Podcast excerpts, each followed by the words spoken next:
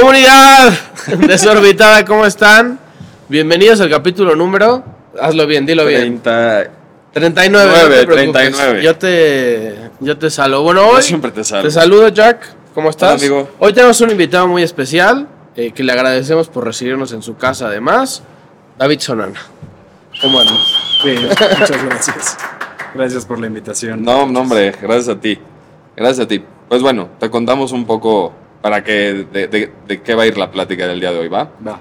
Estamos en, en- en nuestro segundo episodio de este nuevo bloque que es trayectorias, Ok. que es para poder comprender qué pasaba en la trayectoria de la, de la gente que está viniendo al podcast en sus 20 Ok. ¿Ok? Ah, claro, el podcast está enfocado a nuestra vida A en los nuestra 20. vida en los ¿sabes? 20. Por lo que me dijiste, tú ya pasaste apenas hace poquito de los 20. Al tercer piso. Ah, no, nos escuchan de todo, pero sí, sí. Sí. Es un poco así, entonces creemos que... ¿Esta es tu agua? No, es No, mía. es la tuya. creemos que, ten- que tienes una trayectoria para poder platicar. Bastante interesante. Y sí, el capítulo de hoy es de ideas e Es de ideas. inspiración. Que David es director de cine. ¿Quieres es contar tú? Tú cuenta. Guionista también, ¿no? Si quieres, Sí, tú cuenta tu eh, pedigrí. Básicamente soy director, eh, escritor y productor de cine. ¿Desde hace cuánto? Pues justo eh, hablando de los 20, empecé más o menos en la industria a los 22 eh, en producción. O sea, mi carrera inició en, en una productora de cine em, por ahí del 2012, 2013.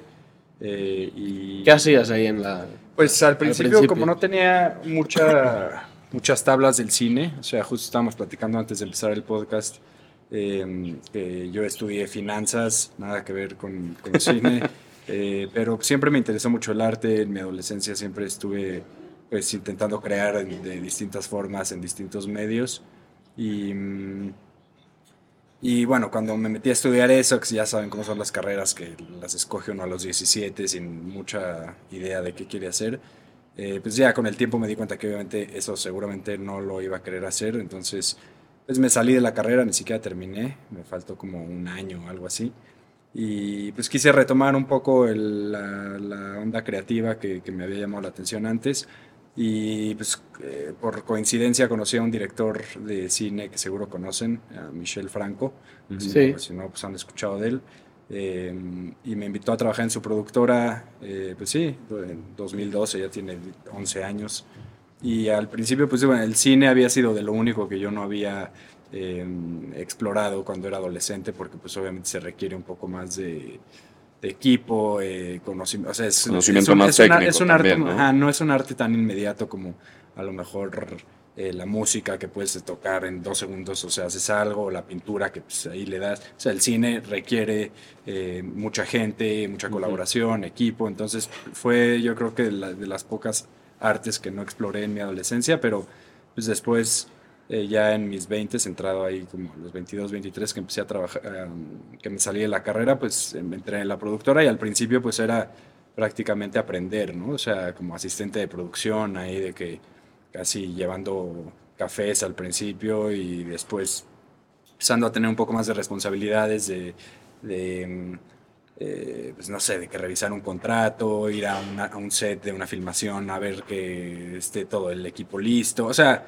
cosas muy básicas de producción eh, y pues ya no sé si me, adelanto a luego que siguió o quieren ir No, tú- Tú, tú- tú dale, tú dale. te- Sí, ahorita, ahorita vamos. y este y bueno, pues ahí eh, empezando a entender el lenguaje cinematográfico por medio de trabajar en producción, pues me renació un poco la, la espinita que yo ya tenía de, de crear. Y ahí, pues ponte tú que llevaba trabajando en la productora un par de años, a lo mejor ya tenía 24 y dije, bueno, a ver, voy a, escribir un corto, ¿no? O sea, cuando era más pasa. joven en la adolescencia, sí escribía, yo escribía mucha poesía, y algunos cuentitos y así, el formato de guion no lo conocía bien, pero me metí a un cursito de guion y este, ¿Cómo se llama otra vez? Sidel, Sidel. sí. Por eso se sentó aquí, porque tiene que estarla controlando. Control- pues si no estaría en medio, madre si no estaría en medio el invitado. Sidel. Sidel, ¿qué pasa? Oye, te necesito preguntar algo de, de justo un, un tema que dijiste importante. Sí, ¿Qué tanto tus ideas eh, se desarrollan más conociendo el lenguaje que viene por detrás de lo, de, de lo que estés desarrollando. O sea, ahorita dijiste algo de así como conocer el lenguaje o el mundo cinematográfico. Sí. O sea, justo eso. La idea, ¿cómo crees que se desarrolla mejor o se queda... Uy, hola. Sí, del- O se queda como atascada en un punto por falta de conocimiento. Pues, o sea, creo que cualquier persona que está buscando dedicarse a, cua- a cualquier medio artístico de forma seria, pues obviamente tiene que eh, dominar el lenguaje, ¿no? Y cuando digo lenguaje, pues no, o sea, me refiero, obviamente no a la, forma li- literal, pero pues el arte es un lenguaje y cada eh, método creativo tiene sus propias particular- particularidades que... que, que uno tiene que conocer, ¿no? Si vas a pintar, pues tienes que tener tablas, o sea... Salud. Salud.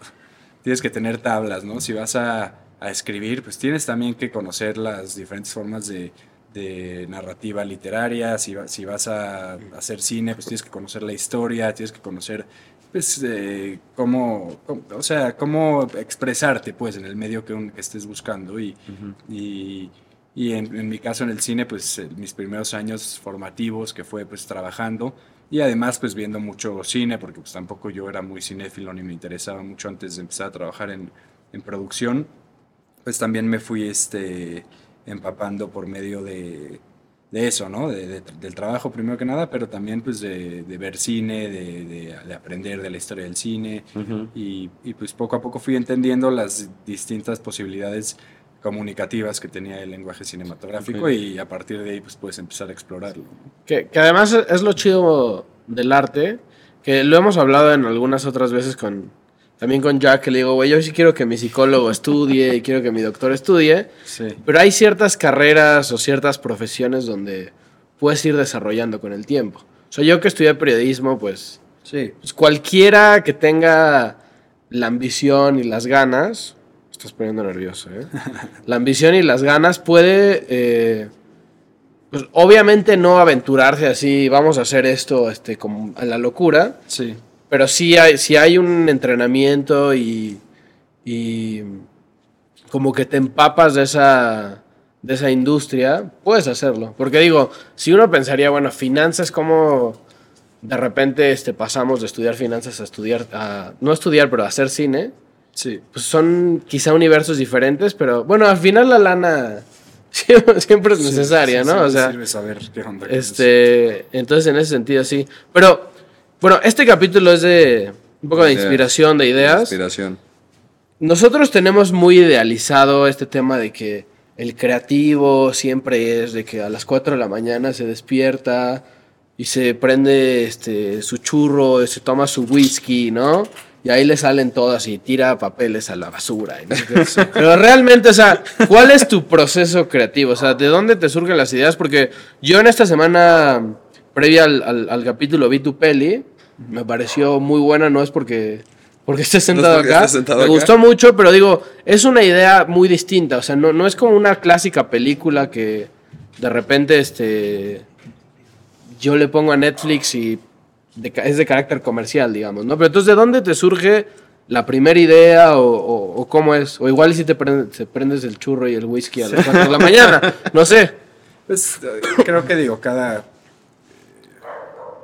creador, ¿no? Cada, en diferentes medios o hasta en el mismo cine, pues cada persona tiene su propio método de, de, de cómo trabaja, ¿no? Hay gente que, pues sí, a lo mejor puede eh, trabajar de cierta forma con el churro, como dicen ustedes, y hay gente que a lo mejor es más, este, pues sí, que lo toma más como un trabajo de oficina, incluso escritores, ¿no? O sea, te puedes, eh, si, si ponen ahí a, a revisar las biografías de diferentes escritores, pues hay unos que, que son más, este, eh, disciplinados y otros que son más catárticos y, y no hay reglas. O sea, eh, en mi, mi proceso pues es obviamente tomarme mi trabajo en serio y, y, em, y escribir este, pues, eh, ciertas horas al día, o sea, una cantidad de palabras al día. De-. Depende del el proceso en el que esté, porque pues, el cine no nada más es escribir. Pero si estoy escribiendo, pues sí, estoy escribiendo y, y mis horas hábiles las... Las, Las utilizas en escribir. Para eso. Pero, pues bueno, el proceso de hacer una película no nada más es escribir, hay muchísimos... em, etapas y en cada una de esas etapas pues es, es, es bastante o sea, es dinámico, no, nunca un día es igual al otro, ¿no? Eh, cuando estás escribiendo a lo mejor pues sí, puedes escribir un año o lo que sea, pero después pues hay que fondear la película y hay que eh, empezar a desarrollarla de, otros, de otras formas, después obviamente hay que filmarla, postproducirla, entonces eh, van cambiando las etapas y dependiendo en qué etapa estoy, pues me, mi acercamiento al trabajo es distinto. Y esta parte justo de la catarsis que se hace, tú, tú personalmente utilizas mucho lo que haces para poder sacar tu tema emocional. Pues, o sea, no particularmente. sí, o sea, tiene que ver a lo mejor más con desarrollo de ideas en un nivel más filosófico o conceptual. Los, los temas que yo toco en mi, en mi trabajo, pues obviamente son temas que son eh, personales para mí, no, no, necesariamente con eso me refiero a que me pasó a mí o le pasó a, a alguien conocido, sino que son temáticas que para mí son eh, importantes y que están vigentes en, en, eh, en, lo que me rodea, en mi sociedad, en mi comunidad, en mi país. Y son temas, pues yo siempre cuando he dado cursos de, de escritura o cursos de cine en general y los, los jóvenes me preguntan como, pues, ¿cómo le hago para tener una idea? ¿O cómo sé de qué voy a hablar en mi película y demás? Pues yo lo que siempre les respondo es que tienen que mm, adentrarse y, explorarse psicológicamente, ¿no? O sea, em, ser honestos primero que nada con sus patrones de pensamiento y, entender pues cuáles son las temáticas que los mueven y cuáles son las temáticas que los eh, motivan, preocupan o que están ahí simplemente por más eh, torcidas que puedan ser, ¿no? Porque habrá quien tenga, o sea, que, esté motivado a hacer algo que tenga que ver con relaciones humanas y demás, y habrá quien tenga que, que quiera hacer cosas pues, relacionadas con temáticas más oscuras o, o más, eh, pues sí, poco convencionales, y yo siempre les digo a los chicos que no tengan miedo de explorar sus pensamientos y de, y de no temerle a los tabús también, o sea, de ser libres de entender y de analizar Em, esos patrones que puedan tener de pensamiento em, con honestidad y a partir de ahí encontrar pues, qué los mueve a ellos, qué temáticas, qué em, ideas son las más concurridas en, sus, en sus, cabezas y, utilizar eso, esos temas para eh, pues, crear, digo, ahí están, están, estaríamos yendo de lo, de lo, de lo más general, ¿no? ¿Qué idea o qué motivación o de qué quieres hablar? y a partir de ahí pues encontrar el vehículo o la historia que te va a ayudar narrativamente a contar lo que quieras contar. Pero yo personalmente pues los temas que a mí me, me interesan, este, pues sí, son temáticas sociales del México en el que vivo, em, eh, situaciones que, que, vivo, que veo en el día a día, en la política, en la sociedad. Y son temas que a mí me, me interesa explorar y me interesa abordar. Sabes, que a mí sí me ha pasado que de repente me, me exploro psicológicamente. Yo, por ejemplo, ah, yo hago mucho esto. Antes de ir a terapia, me pongo a escribir cosas que yo necesito escribir como para empezar a cuadrar mis pensamientos de alguna manera y entender qué es lo que yo necesito para, para poderlo decir y irlo como arreglando, cuadrando, limpiando, lo que sea. Lo que de repente me pasa es que voy escribiendo y digo, no chingues, esto está muy enfermo. Sí. Está muy jodido. Entonces, creo que de repente esta parte de juzgarte es, puede entrar y es muy duro porque sí te pone una barrera, honestamente sí te la pone. Hay cosas que piensas que nunca vas a hacer. O cosas que piensas que nunca van a suceder tampoco, como que están idealizadas. Pero eso no quiere decir que no las pienses y que en un mundo más interno no estén sucediendo. Sí, sí, sí. Y, creo que el juicio de decir, no mames, estás bien pendejo o estás bien, no sé, orate por estar pensando cosas tan jodidas, tan oscuras, tan lo que, o tan dañinas, sí. que te acabas dañando a ti mismo. Entonces, ¿cómo entras en el juego de, de hasta dónde sí me doy chance de, de analizarme, digamos, por ponerle un nombre, sin juzgarme? Pues yo personalmente, o sea, no, la verdad es que no tengo ningún límite, o sea, no tengo ningún em, ninguna limitante de lo que puedo pensar o, no, de lo que puedo explorar o no. Habrá quien sí, pero justo pues yo lo que siempre recomiendo es no, este, a ver, los, voy a hacer una pausa y voy a quitar los pelos. Eso, eso, eso es un productor, ¿no? Podemos no. Podemos, este, no, este. No, no para Lalo está, este. cuidando. Cuidando a los perros, que no ataquen las cámaras. Ya me hice de dos valedores nuevos. La verdad, eso es un productor, la verdad, un aplauso para Lalo. Este. Sí, sí, pero, pero producir no es nada más este, editar y no sé qué, o sea. Ya, listo. No, no, no, no, no. ¿Dónde vas? Sí, güey. Este, Quiere participar. Del diciendo que no te pones, Sí. no te pones límites. No, la verdad, yo, o sea, yo no, yo no tengo, o sea, yo no siento que, que mm, pueda de repente llegar a decir, no mames, porque estás pensando estas cosas o porque, eh, pues sí, este, estás, teniendo, estás explorando o estás eh, analizando las cosas de, este- de esta forma. Habrá quien sí, me imagino que la mayoría de la gente tiene un límite de lo que puede o no llegar a, a querer explorar en, en sí mismos o en, o en lo que los rodea. Ujú. Pero para mí la clave de, de, pues, alguien creativo es no tener esos límites. Pero, por ejemplo, hablabas de retratar ciertas realidades sociales que, o sea, con la película que hiciste se nota como cierta idea de, de sí, como retratar el, cierta discriminación que existe en el país y tal. Pero tú, por ejemplo, en otros trabajos, no sé, en tus cortometrajes, ¿te pones ahí? O sea, ¿está, digamos, David persona ahí o simplemente es una exposición de ideas? Pues yo creo que es un poco de todo. O sea, es una exposición de ideas, pero también pues, hay obviamente gran parte de, de, de ti en los personajes y en la historia en sí. Pues digo, todo es, eh, o sea, partiendo desde que estás hablando desde un punto de vista personal, aunque lo intentes hacer de la forma más objetiva posible, al final es, es difícil deslindar a la obra del autor y obviamente que hay, hay pues, eh, líneas personales eh, y, una, y una narrativa eh, social que puede retratar o intentar retratar con objetividad lo, que yo veo, pero también obviamente pues se, se rompe esa pared y el creador pues acaba apareciendo de alguna forma en uno o en varios personajes o en, o en la forma en que la historia está contada. ¿Y, y qué haces? O sea, ok, ahora ya tienes la idea.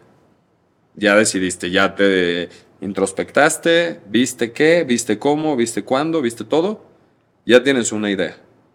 No siempre eso es lo que termina siendo lo que, lo que das a conocer. ¿Qué sucede entre la idea y lo que al final haces con ella? Pues, o sea, la idea va mutando y es dinámica, obviamente, porque conforme la vas trabajando, pues eh, puede ir tomando diferentes ángulos o diferente. em, pues sí, puedes ir teniendo un acercamiento diferente, pero para mí, igual siempre lo digo a los, a los chavos que están empezando, como que esa idea y esa semilla principal que te motivó a hablar de, de- de cierta temática o, de, o de, de un mundo, de un contexto social o lo que sea, siempre hay que regresar a eso y siempre hay que tenerlo muy presente porque también si no, pues, o sea, el proceso de hacer una película es tan largo que si no tienes claro el motivo, o sea, es- todo esto de lo que hablábamos antes, esta exploración, el fin de esto para mí es encontrar una motivación que no sea una motivación superficial y pasajera, o sea, explorarte para encontrar una temática de la cual quieras hablar que realmente sea algo con lo que vas a, a trabajar pues cuatro o cinco años, porque eso dura un proyecto, ¿no? si no es que más. Entonces, entre más eh, eh, profundo sea y menos superficial, pues más motivado vas a estar durante todo este proceso para, para seguir trabajando. Y, y, este, y, y bueno, la obra va a ir cambiando y transformándose, pero uno siempre tiene que volver a la motivación inicial eh, cuando está tomando decisiones, porque es muy fácil que, el, que, se, que uno se desvíe o que, o que se vaya por un camino que a lo mejor ya perdió un poco de la esencia de lo que se quería contar, ¿no? solamente porque ha pasado el tiempo. Claro.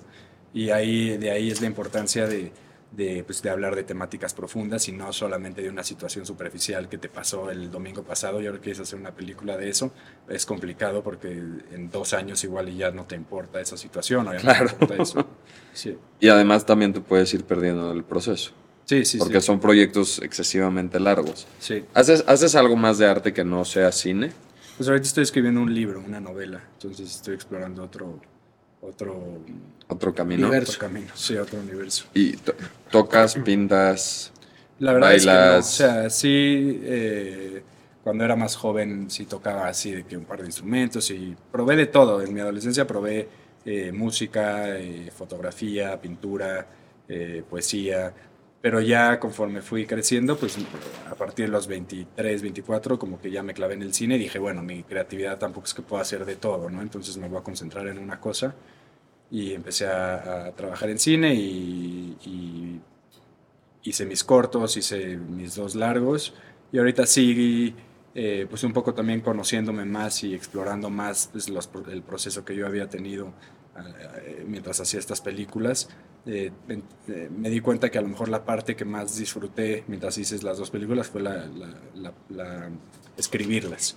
Entonces, eh, a la hora de decidir, bueno, ¿qué hago? Eh, terminando mi segunda película, eh, pues tenía que tomar la decisión de que me echo otra película, o sea, una tercera, o si ya hice dos películas y ya me di cuenta que a lo mejor lo que más disfruté fue escribir, ¿por qué no pruebo una obra que solo sea escribir? Solo que no, claro. que no eh, este, eh, implique pues, todo lo, lo que una película implica, ¿no? que pues, es Ujú. fondearla, eh, muchísima gente, este, sí, todo lo que ya implica una producción. Eh, digo, no, no digo que ya lo, lo, lo voy a dejar de lado, pero nada más como por, por, eh, Por no hacer algo dejarlo. refrescante. Ajá, Claro, sí, ajá. también pues, es otro lenguaje, el lenguaje literario, eh, también siento que era un reto que quería tomar, o sea, nada más explorar algo diferente y, y después seguramente eh, el libro lo podré transformar en un guion o no, o después podré hacer otro libro, o a lo mejor digo, no, ya me dieron ganas de volver a trabajar con actores y con gente y hago otra película, pero ahorita quise explorar pues este otro medio creativo y, y pues en eso ando. ¿Sabes, ¿Sabes a mí algo que me pasa? No sé si a ti también te pasa. Pero, bueno, yo soy psicólogo, nada que ver con nada de arte, en ningún sentido realmente. Psicología es un arte, güey. Hay, Cállate, que, hay que rifarte con los problemas de la gente. Y, y, bueno, de repente me surgen ideas de, de cosas, pero no, o sea, creo que les hace falta siempre una dosis de creatividad porque no está empujado hacia algo de arte. A su vez, siento que las ideas nunca las hablo, porque existe este como tabú de no hables de tus ideas Claro. o porque se te sala o porque te la tus- roban o ¿Con tus pacientes dices o en general? no, no, no, digo, o la sea, vida. por ejemplo, tengo idea de negocio, idea de Ah, un podcast, no que de hecho este podcast la idea es de este O sea, güey. no, ¿no? hablas de, No es mía. no hablas de tus ideas porque se te salan. Es que no, no, no es que no lo hable, pero es un tabú general que existe. Sí, y que sí, muchas que- veces lo escuché.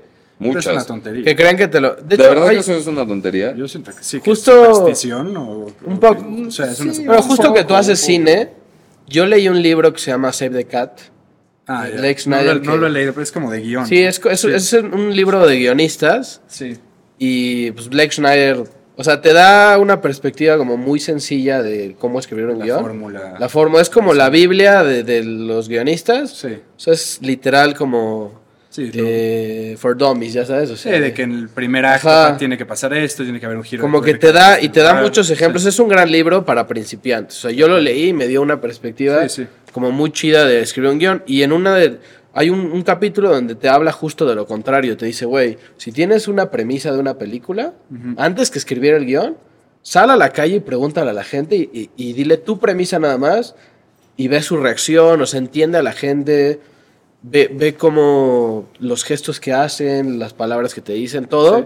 como para que te des una idea si realmente vale la pena llegar a un segundo paso y, es- y realmente aventurarte a escribir un guion.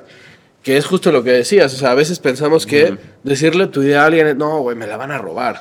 Más, más y- que la parte de que se te pasar- sale eso, que te la vayan a robar. Pero tío, hay mucho ego decir que te van a robar una teoría, pues quiénes somos, ¿no? O sea, si eres Tarantino, igual y si te van a robar tu idea. Sí, pero- que, ah, o sea, ¿qué te van a robar tu idea? Sí, así de. Toffee Sonana, güey. Sí. Que por cierto, David no es mi primo, aunque este, Sí, sí, sí, sí. Que se apelliden igual. Que nos apellidamos igual. A lo mejor algún, este, cuando nuestros antepasados bajaron de los barcos, Es lo que estamos. alguno ahí era familia, pero tengo entendido que no lo somos hasta el momento. Entonces tú no hablas de, Digo, perdón, tú sí hablas de tus Sí, ideas. Me da igual, pues ¿qué me creería si pensara que cada cosa que digo alguien me la va a querer robar? Sería muy egocéntrico, ¿no? O sea, Aparte, o sea, yo una vez platicaba con un, con un director de cine que hizo una película que se llama Leona, así lo conozco este, Isaac. a Isaac Cherem. Sí. Y él me decía que una vez, cuando después de hacer esa película, que es muy buena por, su- por cierto, buena. deberían de verla, eh, ese güey me decía, es que una vez un señor me habló y me dice, güey, es que yo me robaste mi idea. Eso es algo que yo quería decir, es como, güey, no me la robaste. O sea, Sí.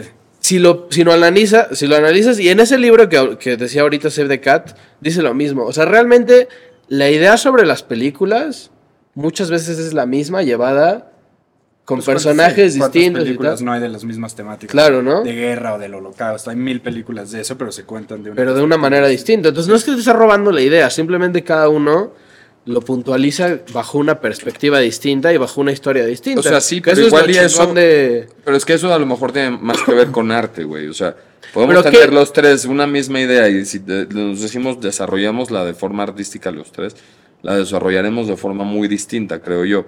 Porque tiene que ver con tu Sí, sí. perspectiva de cómo, cómo entiendes la realidad y cómo la, Sí, es la como si te interpretas. dicen, pinta un árbol y lo pintamos los tres, va a ser una cosa totalmente Exactamente. Sin embargo. Pero quizá no la sé, idea va a ser similar. Sí, pero, árbol. por pero ejemplo, ¿qué, vete qué a es...? un tema más de negocio? Justamente, ya sé que, que queda muy lejos de la conversación que estamos teniendo, pero hacia allá va.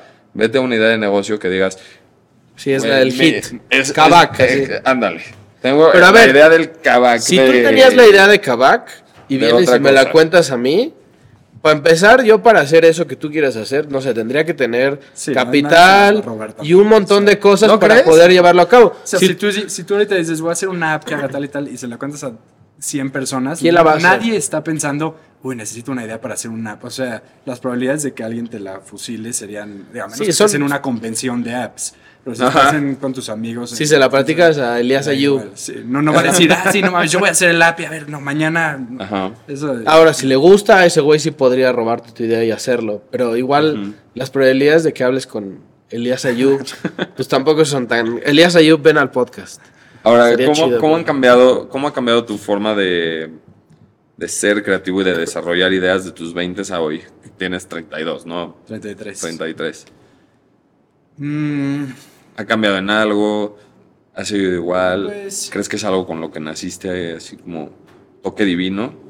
No, siento que a lo mejor sí la sensibilidad es algo con lo que uno puede nacer, o sea, es que no sé, no, o sea, eso tú sabrás más, ¿no? Si la gente se hace sensible o nace sensible con esa capacidad de absorción de pues, lo, lo que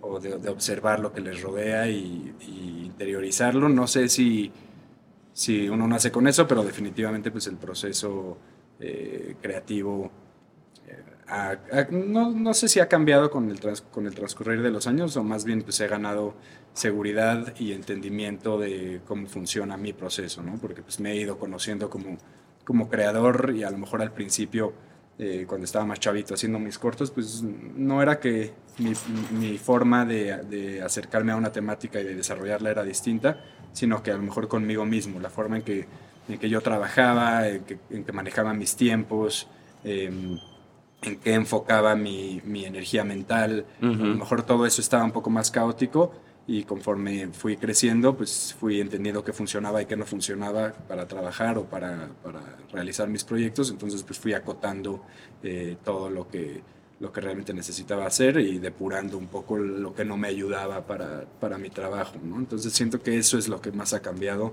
mi entendimiento de, de lo que me funciona para trabajar, pero el hecho de tener, eh, pues eso, ¿no? El, eh, una idea o de, o de concebir de qué quieres hablar, siento que es más o menos igual. O sea, las temáticas o la forma en que me acerco a ellas es más o menos igual. Ahora hay un. ¿Quieres decir algo? ¿No?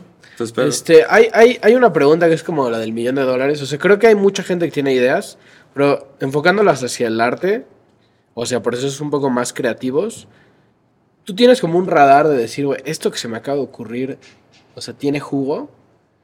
O sea, ¿cómo sabes cuándo realmente o tienes todo una, tiene jugo. una buena idea? Porque yo creo que, o sea, a mí también me gusta mucho escribir, pero yo de repente escribo cosas y digo, no, güey, esto es para Sí. mí y esto no es, o sea, no es ni monetizable ni, Sí. ni tiene para dar más.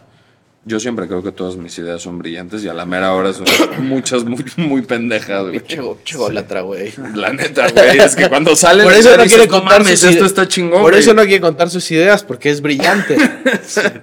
sale la idea, digo, no mames, está chingona, la pongo en práctica, pruebo, hago, hablo con alguien y digo, no mames, güey. Hasta eh, mientras digo, güey, tengo una idea chingona, te la voy a contar, em- empiezo en mi cabeza a pensar que te la voy a decir y digo, no mames. Una idea Javi Noble, ¿no? Ajá, ándale. Pues no sé, o sea, obviamente durante el día o en, pues sí, en, en- en- en la cotidianeidad de mi vida, obviamente pienso en muchas ideas eh, y generalmente las anoto, o sea, voy en la calle y pienso en algo como, ah, esto podría estar interesante, puede ser un concepto, una idea, una, un momento y las anoto todas y después voy depurando y me doy cuenta como, ah, esto tiene jugo para, para poder desarrollarse en algo más grande. Esto nada más a lo mejor puede ser una situación, eh, una escena o un eh, momento en algo que estoy escribiendo. Esto a lo mejor nada más es un diálogo. Entonces, eh, generalmente las ideas para hacer algo grande, no, o sea, sí, no es, es raro que te llegue así, sea una idea chica. O sea, eso se siente de una forma distinta. Cuando, cuando, el, cuando un concepto puede abarcar una historia más, más larga, sea en una película o en un libro, además, en mi experiencia, eh, ha sido como, pues sí, distinto a una situación y o ver algo en la calle y decir, ah, mira, pero ¿qué pasaría si esto y esto? O sea, esas generalmente acaban siendo escenas o momentos. O- eh, y las ideas más grandes, o sea, ya para definir, digamos, una temática de la cual voy a hablar realmente en una obra mayor, eh, es algo inexplicable, o sea, tiene que ver un poco más con esa exploración de la que hablábamos hace rato, o con una situación eh, pues ya más amplia y eso se siente diferente, no se siente como una idea así de que te llegó un domingo que ibas caminando con tu perro. Sí. ¿Tú, tú has tenido ideas que, que crees que son brillantísimas? No sé si brillantísimas, pero, o sea, yo que escribo bastante, sí hay, sí hay momentos que digo, o sea, esto vale un poco más la pena, e incluso, o sea, podría mandárselo a alguien para que diga, para que me dé como un cierto... ¿Un feedback? Ajá. Pero hay ciertas cosas que yo escribo que son como cosas locas y que digo, güey, esto, pues es más un escrito para mí, o sea, no, no es tanto para... Para enseñárselo a las demás personas. Sí. ¿Y apuntas tus ideas? Yo tengo una aplicación que les recomiendo mucho, que se llama Google Keep, que es una aplicación para... Puedes escribir, apuntar dibujitos, tomar fotos y se guarda todo ahí. Entonces es como un estilo blog de notas del iPhone, pero ahí está como todo más organizado. Hay tecnología del siglo pasado, se llama... Libreta. No, yo también te- tengo, mira, yo tengo una libreta. No, bueno, una pero, güey, aplicación especializada para Realmente, ¿quién hoy en día va cargando su libreta a todos lados? Yo eso. tengo, No más falta que Yo, te yo tengo una libretita así negra que es como, como onda de doctor viejo. Que, que de repente la uso para apuntar madres ahí. Pero la neta es una madre como. Siento que es como muy hipster y muy mamador tener tu libretita. Porque no la vas a estar cargando a todos lados. Si tienes el celular y ya puedes ponerlo todo ahí, pues ya lo pones ahí. No necesitas mamar de que ah, mi libretita así. Para que sea todo más artesanal. ¿no? Lalo, ya es un Ya, podcast de güey. los 20, güey, además. Es que Lalo ya. tiene 20 y es que Lalo ya está más grande, cabrón. por eso trae su libreta. No, está bien la libreta, es un. Es una buena Es herramienta. que es- esa es una buena pregunta. ¿Tú qué tienes alguna cosa que hagas que sea como más romántica? O sea, no. Ah, soy muy pragmático. Sí, o sea, de que, güey, la compu y chao, Sí. o sea, no. Y, y tienes. Tu hay un- máquina de escribir, güey. yo tenía un amigo que escribía con una máquina de escribir, chinga tu madre, brother. O sea, No, en el, tienes un- cine, en el cine hay filmar en 35 milímetros, o sea, filmar en película, Ajá. que tampoco lo hago. O sea, filmo, filmo en digital, ¿no? Porque además, después tienes que como que juntar las, las cintas o algo. Es más, es un No, proceso un más proceso complejo, ¿no? comple- Ajá, más complejo, pero pues es más romántico. Es cine, Claro. O sea, como se hacía hasta hace 10 años o 15 años. O sea, hubo 100 años de eso y después lleva 15 años sabiéndolo digital, que es mucho más barato y mucho más fácil y pues... Es que la pregu- quien- la pregunta no es- eso y lo quieres ir, o sea, sí. La pregunta es, o sea, por ejemplo, Lalo, tú como fotógrafo, yo tengo entendido, sin ser un experto en fotografía, que el revelado clásico este del... ¿Cómo se llama la agüita esa donde...? La agüita. No, tiene... el- la sustancia donde pones la foto tiene un nombre, ¿no? Revelador. Sí se llama... Ah, ok. Revelador, baño de paro, fijador. Ok, esa madre sigue teniendo más calidad que lo digital de hoy o ya están muy No es igual. calidad, no es, no es por calidad, es una textura diferente, es como... Es nada más por es, es solo Sí, eso. Sí. Porque entonces realmente no, no, o sea, explícamelo de textura diferente. O sea, creo que a mucha gente le va a causar duda. Pues el- la película, ya sea en foto o en, o en cine, o sea, la película pues tiene eh, ciertas características químicas, o sea, no sé si, si han visto una foto tomada realmente, o sea, digital contra eh, con una película de, de no sé cuántos milímetros. o sea, Análoga. exacto. Pero hay un granulado que se siente diferente, o sea, un poco... Mm, Pues una tonalidad de sí, sí, se puede emular, o sea, en lo digital y ya la- también la tecnología ha llegado a tal punto que, se, que casi no sientes la diferencia, pero sí hay, pues como en, como en la música, como escuchar un vinil contra un CD, ¿no? O sea, Que yo lo, yo lo he hecho. Sí. y ahí sí creo que hay una cierta diferencia, pero realmente depende mucho, por ejemplo, si traes unos grandes audífonos. El equipo de sonido Sí. que O sea, pongas. si al final el resultado termina siendo el mismo, creo que si te puedes ahorrar ciertos pasos por más de que tu romanticismo no te lo permita, creo que te es hasta contraproducente ponerte más O sea, no es igual. Yo, de cuenta, en cine, si, si filmas en 35 milímetros o en, o en, eh, o, o en Super digital. ocho. Ajá. Sí es diferente. O sea, al final sí se va a ver un poco diferente. O sea, sí se va a sentir diferente. Pero yo no siento que, en mi- al, al menos hasta ahorita, que ha valido la pena echarme esa aventura por ese detallito. O sea, depende también qué tipo de, de cineasta seas o de creador seas o fotógrafo. Yo como, como director o como, como cineasta en general mm, me interesa mucho la narrativa. O sea, soy muy...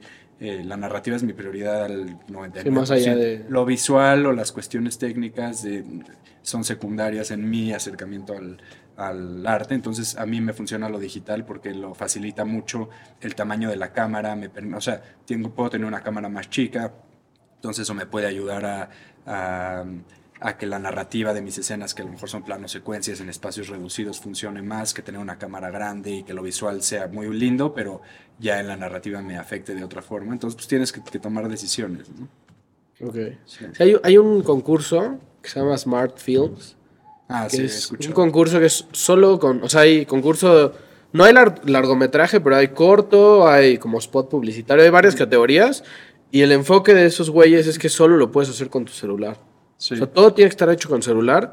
Y yo he visto cosas ahí, la verdad, increíbles. Sí. Que digo, güey, la neta, a veces vale mucho más la historia y la narrativa que el que tengas la mejor cámara del mundo. Que a veces, si, hoy- si es más, si ahorita nos dan el mejor equipo de podcast de la historia, Sí, no, igual y nos comería porque estamos. Bueno, no sé si Lalo, te- perdón, ¿eh, Lalo? Pero igual y nos comería porque igual estamos. A nosotros, porque no sabemos hablar. Igual estamos sobrecalificados para, digo, el, el equipo está sobrecalificado para, nos- para lo que nosotros podemos usar. Entonces siento que a veces también, justo esta parte romántica de ir eh, como entendiendo, ya sea equipo Sí. o lo que sea de a poco, te permite que ya cuando llegues a lo más chingón que puedes llegar, lo veas desde otro punto de vista. O sea, es como, güey, ya exploré todo, ya tengo lo más cabrón, Ya estoy seguro que esto ya estoy es seguro que cabrón realmente qué y estoy haciendo, qué. ¿no? Mucho, mucho más que... En la historia del cine al menos ha habido muchas corrientes y muchos movimientos que han justo roto con los estándares técnicos de la, de la generación anterior, que a lo mejor dicen, no, pues se tiene que filmar de cierta forma con este equipo y demás. Y siempre ha habido corrientes que rompen con eso y filman con cámaras más básicas, ya hoy en día hasta con iPhone, porque es un poco la forma de rebelarse ante el sistema decir, no necesito tanto para realizar algo que valga la pena, eh, no necesito tanto equipo, tanta gente, tanto dinero. Entonces justo estas aproximaciones y hoy en día con el celular, pues es algo que yo siempre recomiendo mucho, especialmente a la gente que está empezando y que a lo mejor siente que no tiene los recursos para, para hacer un cortometraje o, o- o filmar algo y siempre mi recomendación es pues usen su, su celular, o sea, no me refiero con eso a que agarres tu celular filmes, o sea, sino Sí, que sí, también se que- puede hacer de forma profesional con alguien que sepa de fotografía que sepa cómo usarlo, pero pues te, te- te- especialmente en tus primeros trabajos, pues puede, puede ser una herramienta. O sea, de, de no filmar porque estás esperando el dinero para hacerlo. O a filmar en un iPhone y como sea, pues mejor filmar. Sí, claro, filmar claro. mucho. Y hay hasta, hay hasta películas muy buenas que se han filmado con iPhone. Recuerdo ahorita una que se llama Tangerine, que salió hace un par de años de, de, de Sean Baker, muy buena. Este, hay una mexicana que se llama Oso Polar, que también se filmó con un iPhone. Hay, o sea, no digo que ese sea lo ideal, ¿no? Pero de, puede ser un... Sí, una alternativa, Además de la alternativa creativa y como un statement, pero también puede ser una sí, una forma de, de- de- la única posibilidad que mucha gente pueda tener ahorita y no significa que van a filmar en iPhone o con una cámara de foto toda la vida, ¿no? Pero, pero en sus primeros trabajos, pues, eh, pueden ganar experiencia como Sí. sea en vez de esperar años. Que además la calidad de hoy en día de un celular ya, o sea, no es una mala calidad. O sea, yo tengo un canal de YouTube, no es promoción. Este, O sea, sí lo es, pero... Lleva No, no, tres no. capítulos haciendo el Escucha, mismo pero es que ni siquiera estoy diciendo el nombre ni nada. Pero hay gente, hay gente que de repente me dice, no, güey, ¿con qué grabas? Se ve cabrón, no sé qué. Le digo, pues con mi celular, güey. O sea, y también el editor que yo tengo es un mega crack. Y también siento que eso hace que, que también le da como un plus a- al, al contenido porque sabe exactamente cómo poner todo en su lugar. Pero, pues sí, o sea, al final creo que la aventura más depende de ti que o sea, de- del equipo que puedas tener. Porque si no, ahorita no estaríamos haciendo un podcast. porque Depende, nosotros. de- o sea, si, si no. te interesa la- más la narrativa y esa es tu prioridad, sí. Hay, hay directores que a lo mejor pueden ser muy técnicos y muy visuales y ahí sí, a lo mejor, y, y narrativamente, eh, eh, no, no, o sea, la- desarrollar la, narri- la narrativa desde otro punto de, de vista o con otro acercamiento y su prioridad puede no ser eso. Y ahí sí, pues las cuestiones técnicas tienen una importancia diferente. Es depende qué tipo de creador seas en todas las artes, ¿no? O sea, Sí. qué pinturas quieres usar, o qué lienzo, o qué cámara de fotos. O, o sea, es fondo o forma, básicamente. resume en- Ahora, tú particularmente, por, por tu profesión, no trabajas solo.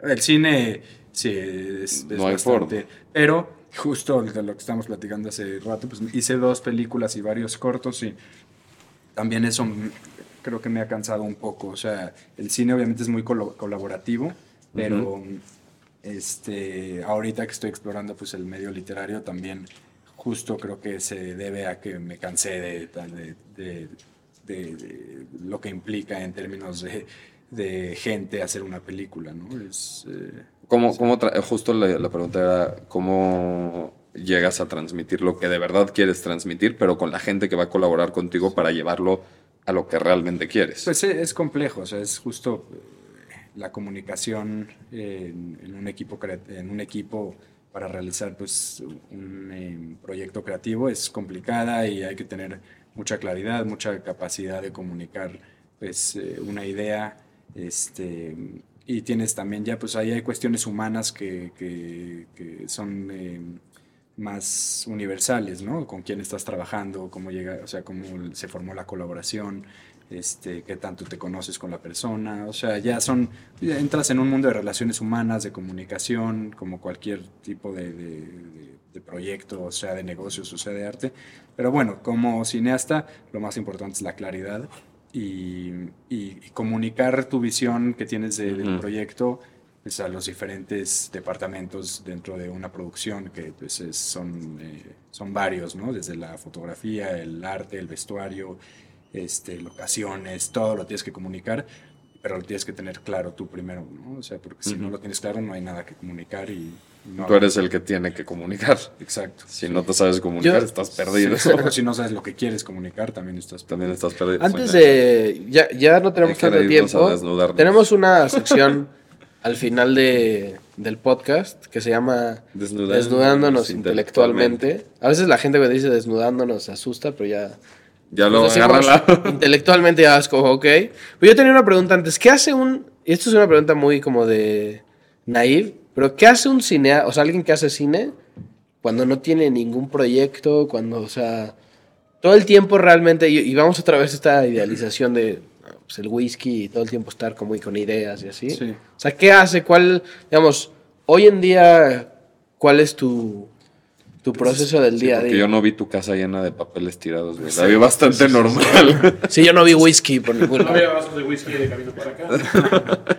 Pues justo yo siento que uno no debe estar nunca sin trabajar. O sea, no. Si, si tú me preguntas qué hace un cineasta cuando no tiene un proyecto, pues mi respuesta sería está eh, acercándose a su trabajo de la forma incorrecta, porque aunque ya hayas terminado de filmar y de editar, siempre o sea, si ya terminaste un proyecto, tienes que estar empezando a pensar en el siguiente y, y en es, a lo mejor en ese espacio al que la gente se podría referir entre películas o entre proyectos, pues tienes ya que estar concibiendo una idea o tienes que dedicarle horas al día a intentar explorar las temáticas de las que podrías hablar y eso es trabajo, o sea, eso no es una cosita que de repente llega, tiene que ver con lo que hablamos hace rato de la exploración eh, personal, de, de, de, de ideas, de temáticas y tienes que, es trabajo, o sea, no es... Eh, pues sí, no, no, es nada más que concentrarse y que sentarse con tu computadora, con lo que quieras y explorar ideas, explorar temáticas, pero nunca puedes estar sin trabajar, o sea, eso, pues, digo, en cualquier medio, ¿no? En cualquier es un mal approach al sí, trabajo. Pero, bueno, vamos a desnudándonos intelectualmente. bueno, ya, porque no tenemos tanto tiempo. Este, es que hay un jingle de así, pero... Sí, yo tengo pregunta. Sí. ¿Nos puedes contar tu idea más pendeja que sí hiciste y tu idea más brillante que no hiciste? Mm, pues digo, realmente tampoco es que he hecho tantas cosas. Tengo tres cortos y dos películas. No sé si ninguna fue una idea tonta. A lo mejor, no sé. Mm. O no, con, no de eso, ¿eh? puede ser... No, no, no, no tiene que ser relacionada a tu chamba. ¿Qué idea dijiste? Puta, voy a hacer esto porque está chido, vale la pena, se escucha cool. Estudiar finanzas. una mala idea. Mala idea. Ejecutada. Mal, mala idea. ¿Pero recomiendas que alguien que quiera hacer cine sí estudie cine? Es una eh, buena pregunta y justo es algo de lo que más cuando he platicado con gente que, cuando he dado cursos de cine y demás, de las primeras cosas que hablo es de eso, ¿no? De las posibilidades que te da estudiar cine, los pros y los contras de estudiar y no estudiar cine. La verdad es que hay cineastas que han estudiado cine y hay cineastas que no, que han no estudiado cine y es, es, complejo, o sea, obviamente estudiar cine pues tiene ventaja de que estás rodeado de gente que está haciendo lo mismo, joven, que tienes maestros, ¿no? Que te están ahí pues medio guiando, pero eso también puede ser contraproducente porque pues que te, a lo mejor te están nada más limitando o te están eh, haciendo que concibas el arte con cierta estructura que no necesariamente tendría que ser así, ¿no? Y, y pero bueno, estudiar cine también te, te, te, permite tener acceso a equipo de la universidad donde estés uh -huh. estudiando. Hay pros y contras. Yo no estudié cine, muchos de los directores que admiro no estudiaron cine y otros tantos sí. Entonces es solo pues eh, con el acercamiento con que lo hagas, yo creo, no, no hay regla. Sí. ¿Y una idea muy buena que no hayas hecho? Eh, no se las voy a contar porque me las van a, me la van a No te preocupes, no, estaba, no estamos grabando. ¿no? Ah, bueno. No sé, no, son, o sea, ideas que estoy trabajando. O sea, si son realmente buenas ideas y no las he hecho, las voy a hacer. Las estás trabajando. Sí, sí, y pues tiene que ver mucho con lo que ya creo que mi trabajo, eh, eh, la línea de mi trabajo, que son temáticas sociales, políticas, uh -huh. eh, históricas, que tienen que ver con la identidad de, de México. Este, eh, que, que, pues sí, son prácticamente las cosas que a mí me, me mueven. Para la gente que quiera ver y conocer tus ideas, ¿dónde te pueden buscar?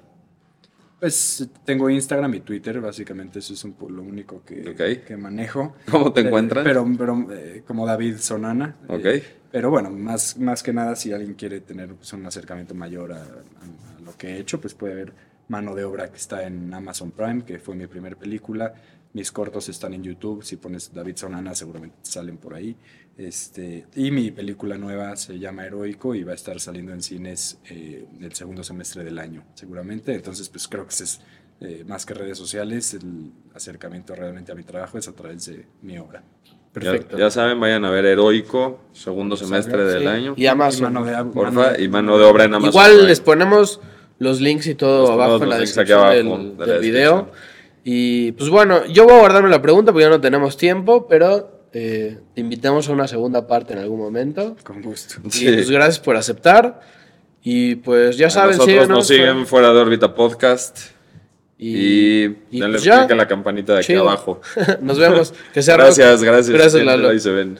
Gracias. Nos vemos.